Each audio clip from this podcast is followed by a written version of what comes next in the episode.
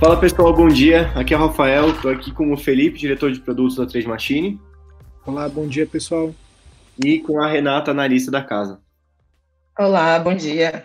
A gente está começando aqui mais um giro semanal. O objetivo é a gente trazer é, os principais destaques que aconteceram na agenda política e econômica do Brasil e do mundo na semana passada.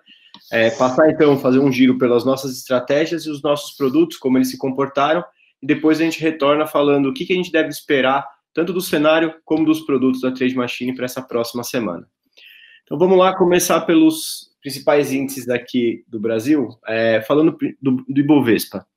Ele fechou a semana passada com 102,858 pontos, em uma semana em que ele começou em baixa, ensaiou uma recuperação e fechou na sexta-feira com uma baixa de novo, é, fechando a semana quase no mesmo valor que ele abriu, é, com uma variação na semana de 0,05%, mas uma amplitude de 4,52%.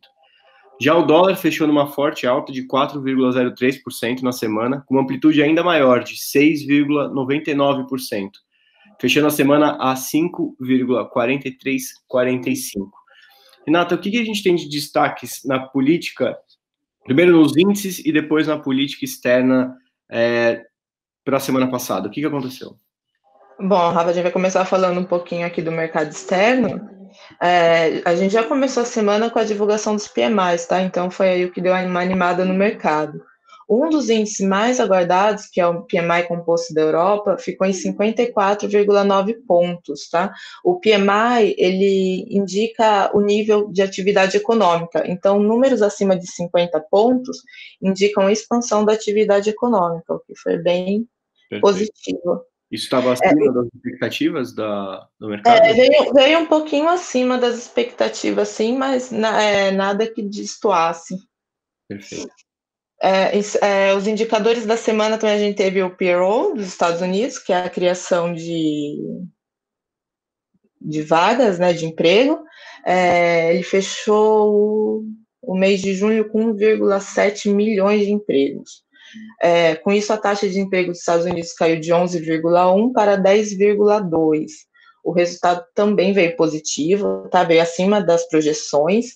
O que causou um certo mal-estar foi que veio com uma desaceleração aí na criação de vagas. Então, se você pega o índice de maio, de junho, você tem é, um número de vagas muito maior uhum. que foram abertas. Mas, mas, veio, é, mas veio em linha do que o mercado esperava, tá? Não veio nada, nada ruim, não, veio bem positivo. Perfeito. É, em relação. A, a, Desculpa, pode falar. Pode falar. Não, em relação ao, ao conflito que a gente encontra entre China e Estados Unidos, qual que é, qual que foram os eventos da semana passada? Né, a China e os Estados Unidos até anunciaram que agora, no dia 15, é, eles vão se reunir para avaliar a aderência às condições da fase 1 do acordo comercial que foi assinado em janeiro. É, mas enquanto isso, o que a gente vê são novos atritos, né, surgindo aí entre os países a toda hora. A nova desavença ele gira em torno das empresas tecnológicas chinesas que atuam nos Estados Unidos. Então, Trump já afirmou que os aplicativos chineses TikTok e WeChat eles serão bloqueados até setembro, a menos que alguma empresa americana compre as operações da companhia em solo americano. A China não gostou é, dessa declaração e classificou como roubo as exigências do governo para que o TikTok venda as operações nos Estados Unidos. É, hoje saiu uma, uma matéria no Valor é, sobre essa novela, né?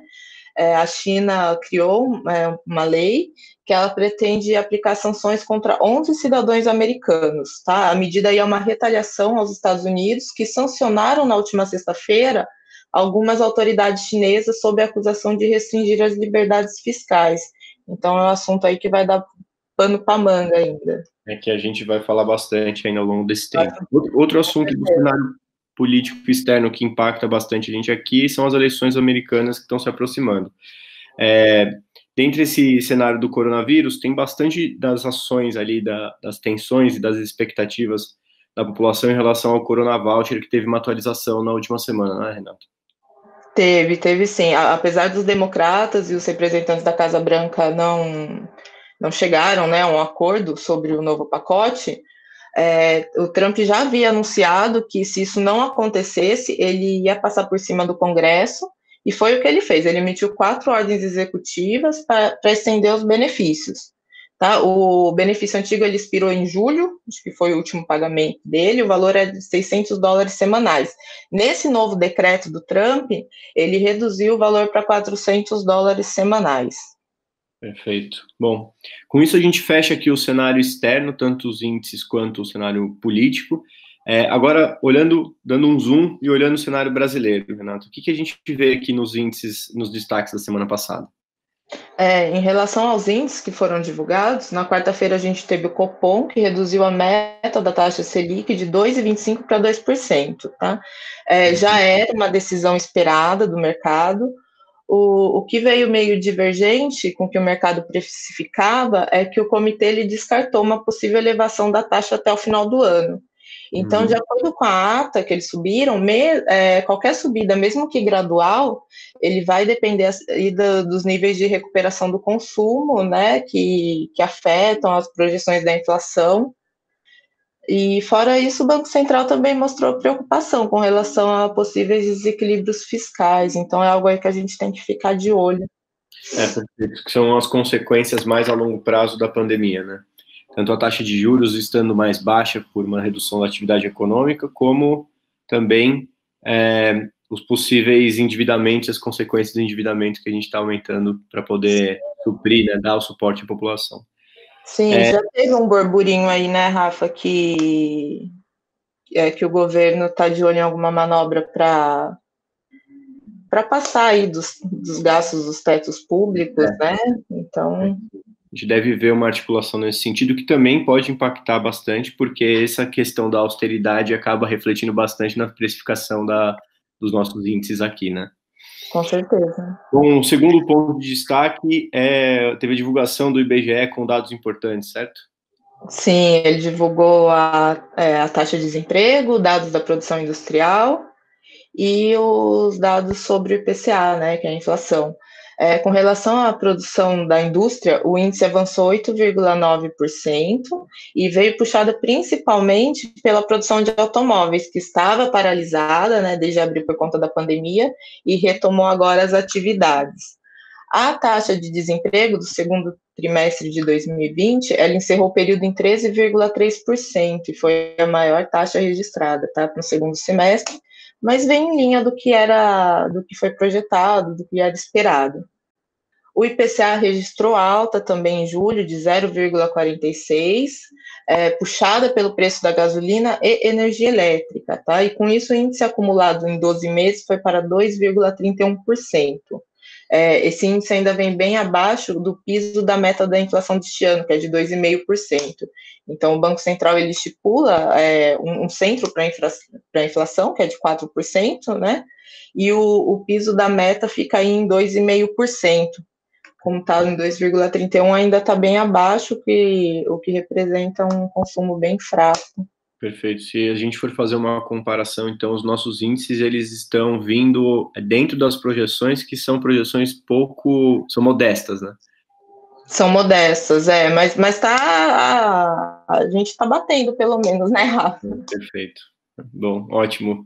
Saindo então do, da questão dos índices, olhando o panorama político, a gente teve algumas novidades em relação a, a tributos, possíveis tributos, e também em relação a, a limite de, de tarifas para cartão, certo?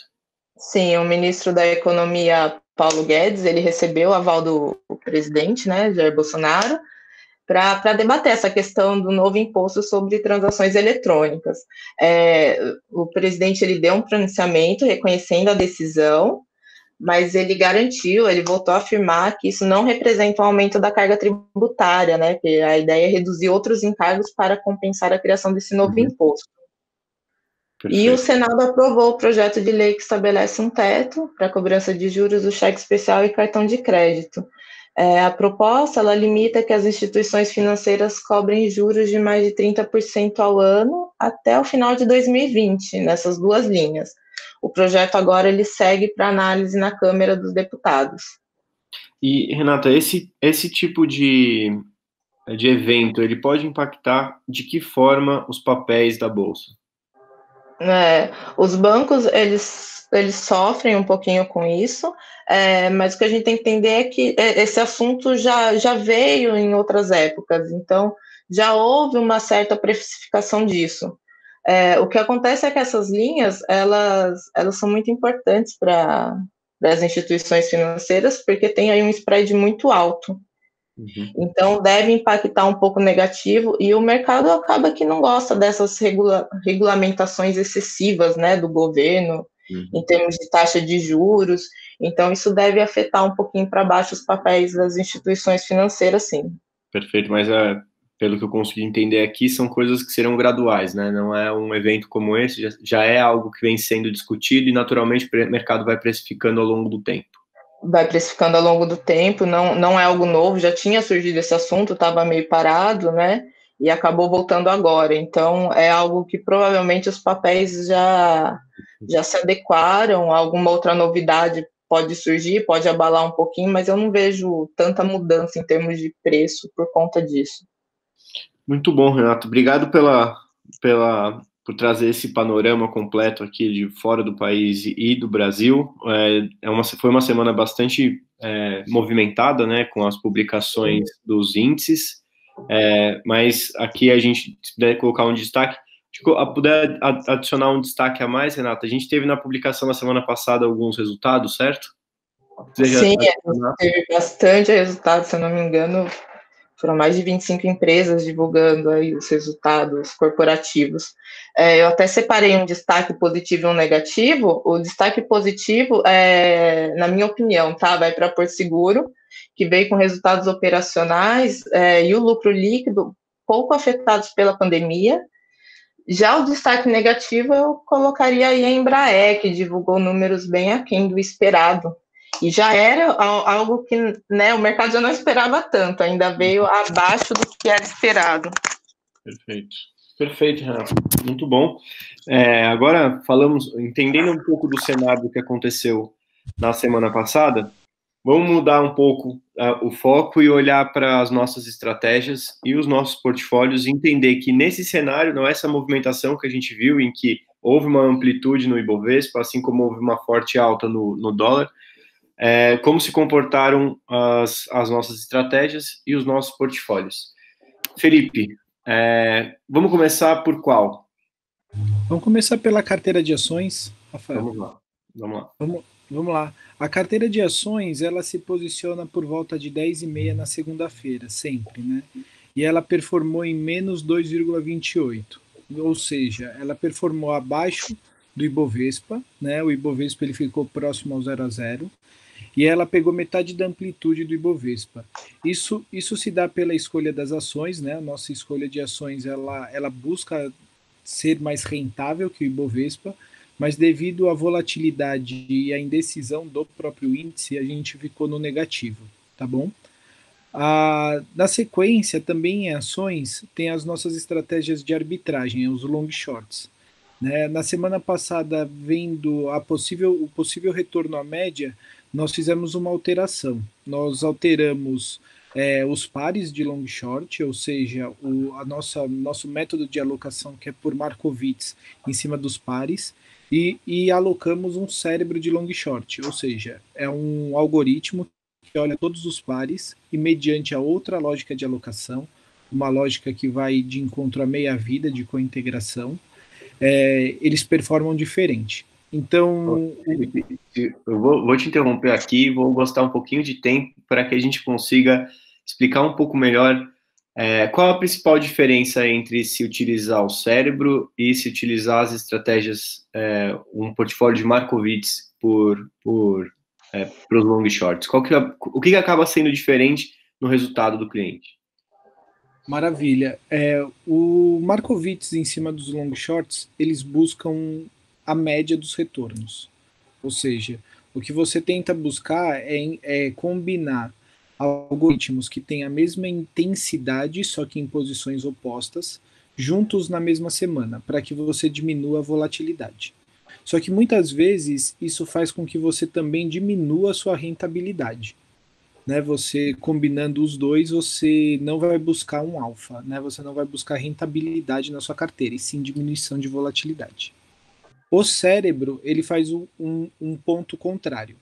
Ele olha a todos e ele vê qual que te entrega maior rentabilidade em menos tempo e aloca recurso lá. Então ele é voltado a, ele é mais agressivo e ele é voltado à geração de rentabilidade. Eu vou experimentar fazer aqui uma metáfora, Felipe. Você me corrige se se tiver errado.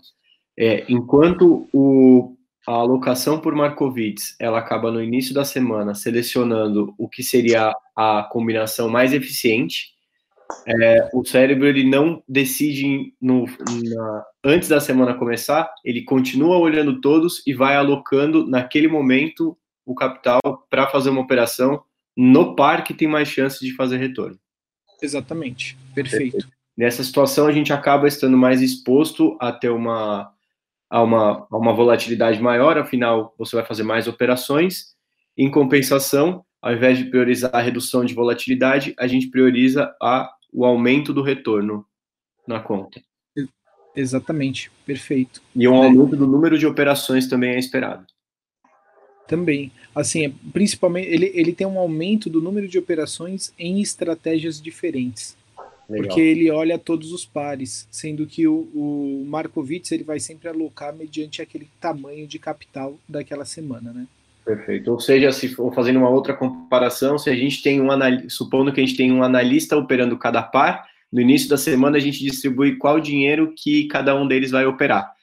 Enquanto o cérebro você tem o tempo todo todo o dinheiro num gerente que tem todos os analistas operando no mercado e ele vai selecionando à medida que o analista dá o call. Seria mais ou menos isso? Exatamente. E ainda vê a probabilidade daquele analista ganhar. E aí ele Perfeito. coloca maior recurso lá. Por machine learning. É isso aí. Perfeito. Muito ah, bom. Então, esse é o cérebro de long e short. Isso é uma. Agora, acho que depois. Continua aqui, Felipe. Depois a gente pluga. Eu gostaria de trazer aonde a gente encontra esse, essa, essa tecnologia nos nossos portfólios. Tá certo. E assim, como que seria a alocação da semana, né? Esperando o retorno à média, até foi falado na, no, na, no podcast passado era esperado algo negativo para essa semana, e foi. A média foi em menos 0,19 de todas as estratégias. Porém, como houve. Exatamente. Porém, como foi alocado dentro do cérebro, a estratégia já na semana passada, o cérebro, o cérebro ele retornou 0,54% na semana. Então isso mostra que ele foi acima, né, acima do IBOV, acima da, da média do, dos, das estratégias de long short, ele foi totalmente acima. Muito bom. É, nas estratégias de, de high yield, que são as de, de day trade, de mini contrato, nós tivemos uma performance da média negativa em 1,16%. Tá? Isso se deu muito devido a um prejuízo que aconteceu no flash de índice, só que o flash ele foi alocado somente em dois portfólios, o portfólio de 10k moderado e o portfólio de 20k agressivo, devido à combinação e tamanho do capital para, para. Então, essa média ela foi muito puxada pelo Flash, com menos 6,92%, foi essa performance do Flash. É, só que ela só aparece em dois dos nossos portfólios. Então, para os demais, devido também a uma alocação com maior peso no Destiny de mini índice, que performou positivo em 0,17, e no Plus de mini dólar, que performou positivo em 1,42. Os outros portfólios foram positivos. Felipe, eu vou pedir aqui para a gente fazer de novo uma coisa que a gente vai repetir ao longo de algumas semanas, só para quem está chegando agora começar a se situar, pensando que cada, cada, cada vez que a gente produz um conteúdo desse é a primeira vez que alguém vai ter contato com esse assunto. Então, se puder dar uma introdução bem rápida é, sobre os algoritmos de day trade, em que situação cada um deles opera. Está falando do Destiny, do Flash e do Scout, e do Spark, desculpa. Flash, Destiny e Spark. Isso. Eu vou, eu vou incluir o Plus também. Então, cada, cada nome né, que, é, que é oferecido dentro das nossas estratégias, eles são um modelo matemático diferente. Então, o Plus, o Plus ele é um modelo matemático que opera melhor em mercados de consolidação. Nós temos ele para mini índice e mini dólar, os dois day trade. Nós temos também o Destiny. O Destiny ele é melhor, ele é um modelo que opera melhor em mercados de tendência. Ele, nós temos também para mini índice, mini dólar, day trade. O flash, ele é um modelo que ele busca o momento exato da reversão do mercado. Ele busca a reversão que pode acontecer naquele momento, né, no dentro de um gráfico de 15 minutos. Nós também temos para mini dólar e mini índice. E o Spark, ele também é de tendência, assim como o Destiny, porém ele é mais agressivo que o Destiny. Ele tem espaços maiores de, de stop gain, stop loss, assim como ele possui um espaço maior também de stop móvel. Né? E a gente só tem para mini dólar até mesmo porque é um é, é um ativo que ele que ele além de ter uma volatilidade alta, ele também possui uma quantidade de recurso conforme a pontuação se move muito grande, né? Cada ponto do dólar vale um valor muito alto. Então, para um gráfico de tendência, se você consegue acertar, né, a taxa tem uma taxa de acerto alta, esse algoritmo ele retorna muito valor, né? Ele é muito rentável. Show. Aqui a gente falou então das ferramentas que a gente vem construindo ao longo de dois anos para porque para se ter uma estratégia sólida dentro de day trade precisa desenvolver, não é, Felipe, uma caixa de ferramentas para se operar em qualquer situação do mercado, né? Exatamente.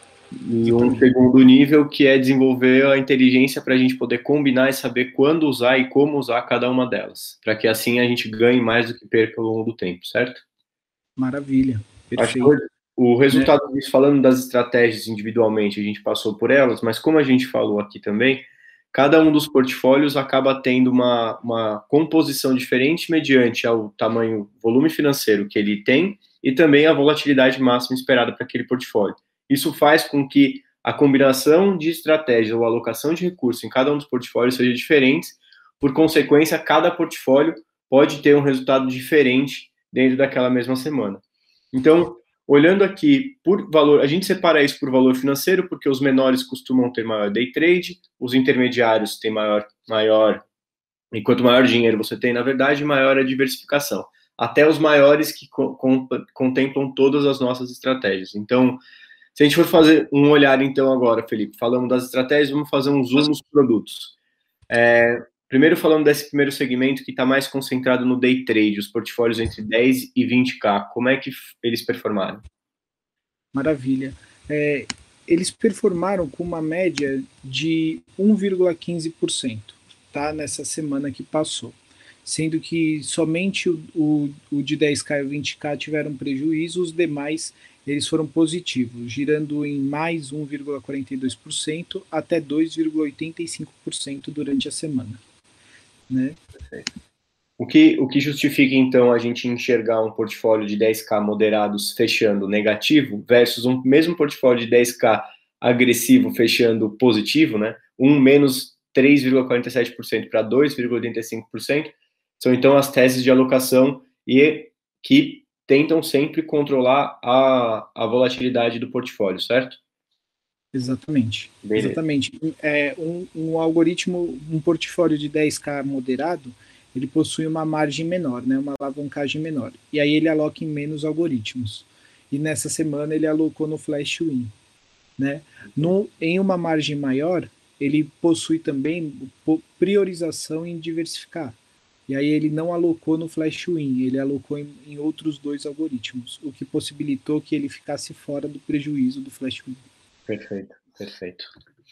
É, agora, avançando um pouco, a gente falou aqui mais, mais, demos um foco hoje bastante nos day trade, mas vamos ampliar um pouco nos portfólios entre 30 mil e 100 mil, quando começam a participar também é, com mais força os algoritmos de, de long e short, de arbitragem. Como é que eles performaram, Felipe? Ah, todos eles performaram positivo, né? Eles tiveram uma combinação ótima no high yield, né? Que utiliza os day trades utilizam da margem, né? Oferecida pelo long short. E como o long short também foi alocado dentro do cérebro, eles tiveram também uma semana positiva. Todos eles tiveram retorno positivo. Do menor, que girou em 0,01%, até o maior, que girou em 0,98% dentro da semana. Show. É interessante de ver que aqui, se for fazer um destaque, a gente vê o portfólio 30K agressivo com a melhor performance dentro dessa classe aqui, né? De acumulando no ano 11,54%. É, uhum. Muito bom. E aí, se a gente for olhar, então, Felipe, a classe maior de, de algoritmos que a gente tem, né, de portfólios que a gente tem, os de 150k em diante, que já colocam, você vê a participação deles na carteira, não só dos é, day trade e long short, mas também na carteira TM, não é? Isso, uhum. Traz pra gente como é que ele performou. Tá, é, eles performaram negativo por conta da carteira, tá? A carteira ela fechou em, em menos 2,28, o que levou esses portfólios todos a ficarem negativos, mas eles não tiveram uma grande volatilidade, né? Então, a média desse negativo durante a semana bateu em menos 0,85%. Perfeito. Então, bom, aqui, aqui vale a pena a gente destacar o controle de volatilidade, que é o gerenciamento de risco, que é um dos centros dos algoritmos de formação de portfólio, não é, Felipe? Exatamente. Felipe, só retomando, a gente estava falando aqui que você, que a gente olhou o cenário externo, depois interno, a gente olhou as estratégias dos portfólios e agora chegou o momento da gente, a partir é, do que vem por aí nessa semana, a gente tentar uh, projetar o, como devem se comportar as nossas estratégias e também o mercado. Como a gente estava falando primeiro das estratégias, vou começar por você. O que, que a gente deve esperar, olhando para um lado mais quant mesmo, menos cenário econômico, depois a Renata vem e, e preenche, mas olhando as estratégias do aspecto mais quantitativo mesmo, o que, que a gente deve esperar para elas nessas semanas? Nessa semana. É, é, bom, depois de, de três ocorrências, né, é, nós chamamos de, da possibilidade da moda, né? Nós, nós chegamos a analisar uma moda dos nossos portfólios de cinco semanas positivas e duas negativas. E com essa semana de, de, de agora que passou, nós fechamos a quinta positiva. É, por lógica, nós, nós aguardamos um retorno à média. Né? Porém, nós tivemos algumas atualizações. Nós fizemos atualização do cérebro de long short na semana passada e nós também alteramos e mudamos o código do Plus, do Spark e o código também do Flash. Então, assim, o, que se espera é que a gente co consiga corrigir pela primeira vez, a gente saia da moda. Nós tenhamos uma, uma semana é, entre positiva ou próxima ao zero a zero.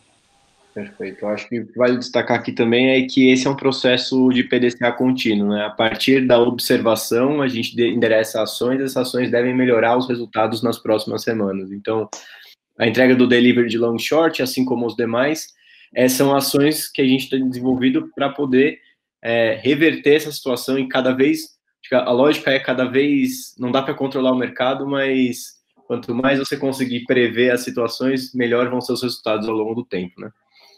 São um trabalho importante aqui que a equipe do Felipe faz incessantemente. É, bom, a gente falou dos, dos algoritmos, uma parte mais, uma previsão mais matemática sobre o comportamento desses modelos mas esses modelos sempre operam em cima de um contexto político-econômico. É, voltando então para você, o que, que a gente deve esperar nessa próxima semana do contexto político-econômico no mercado, aqui e lá fora? É, falando um pouquinho dessa semana, a gente tem uma agenda corporativa forte, é, e vem aí com alguns destaques que eu separei aqui, que é, vem a Via Varejo, a B3, a Locaeb e a B2W, né, que são companhias aí com uma performance muito boa em 2020, que se destacaram na bolsa. Então é uma semana que promete, é uma semana que promete aí o Legal. Mercado interno. Na agenda econômica, segunda a gente tem ofertas de emprego nos Estados Unidos, na terça variação de desemprego no Reino Unido e o índice de preços do produtor anual nos Estados Unidos. Na quarta, o PIB, Índice de Produção Industrial do Reino Unido, dados de estoque petróleo bruto dos Estados Unidos, e no Brasil sai o Índice de Vendas no Varejo, que é bem importante. Quinta, a China divulga os dados da produção industrial, e na sexta temos a divulgação de vendas no varejo dos Estados Unidos, tá? É, no cenário político, as atenções elas continuam voltadas para o novo fechamento do pacote de estímulo fiscal americano, e para os novos capítulos entre Estados Unidos e China. Show. Ou seja, semanas, todas as semanas são semanas com bastante eventos que podem impactar positivo ou negativamente, isso é uma grande incógnita, né? Eu acho que o grande é. ponto aqui do nosso trabalho é realmente desenvolver sistemas, e assim como teses, acho que tudo no investimento é assim, que se aproveitam dos movimentos, se aproveitam das situações, mas que ganham consistência. Eu acho que esse é o, é o ponto central. A gente não deve ter, né, Renata, nas próximas semanas, nenhuma conversa do tipo, ah, não, foi tranquila essa semana, mas não aconteceu. Não, com certeza. E é muito difícil, né, a gente prever uma semana com tanta informação vinda, e principalmente do mercado externo. Mas, é, mas no, no, cenário em geral, eu, eu, vejo questões bem favoráveis, viu, Rafa? Se a gente olha ali o, o IBOV, é, ele tem sofrido um pouquinho, né, para romper uma resistência que se formou ali em 105.500 pontos, e é, essa questão da agenda corporativa é algo que eu vejo que pode motivar para a gente romper essa barreira. Boa, excelente notícia. Gente, é, com isso a gente encerra o giro dessa semana. É, a gente volta na semana que vem com um, uma reprodução, agora a gente trazendo o que, que, de fato aconteceu ao longo da semana, atualizando sobre esses dados todos. É, e caso apareça algum, algum evento fora extraordinário, a gente volta fazendo uma publicação extra sobre para poder comentar com vocês. Queria agradecer aqui a Renato e o Felipe. Falar que até a próxima semana, pessoal. Tchau, tchau. Obrigada, Rafa. Tchau, Obrigado. tchau. Um abraço. Tchau, tchau.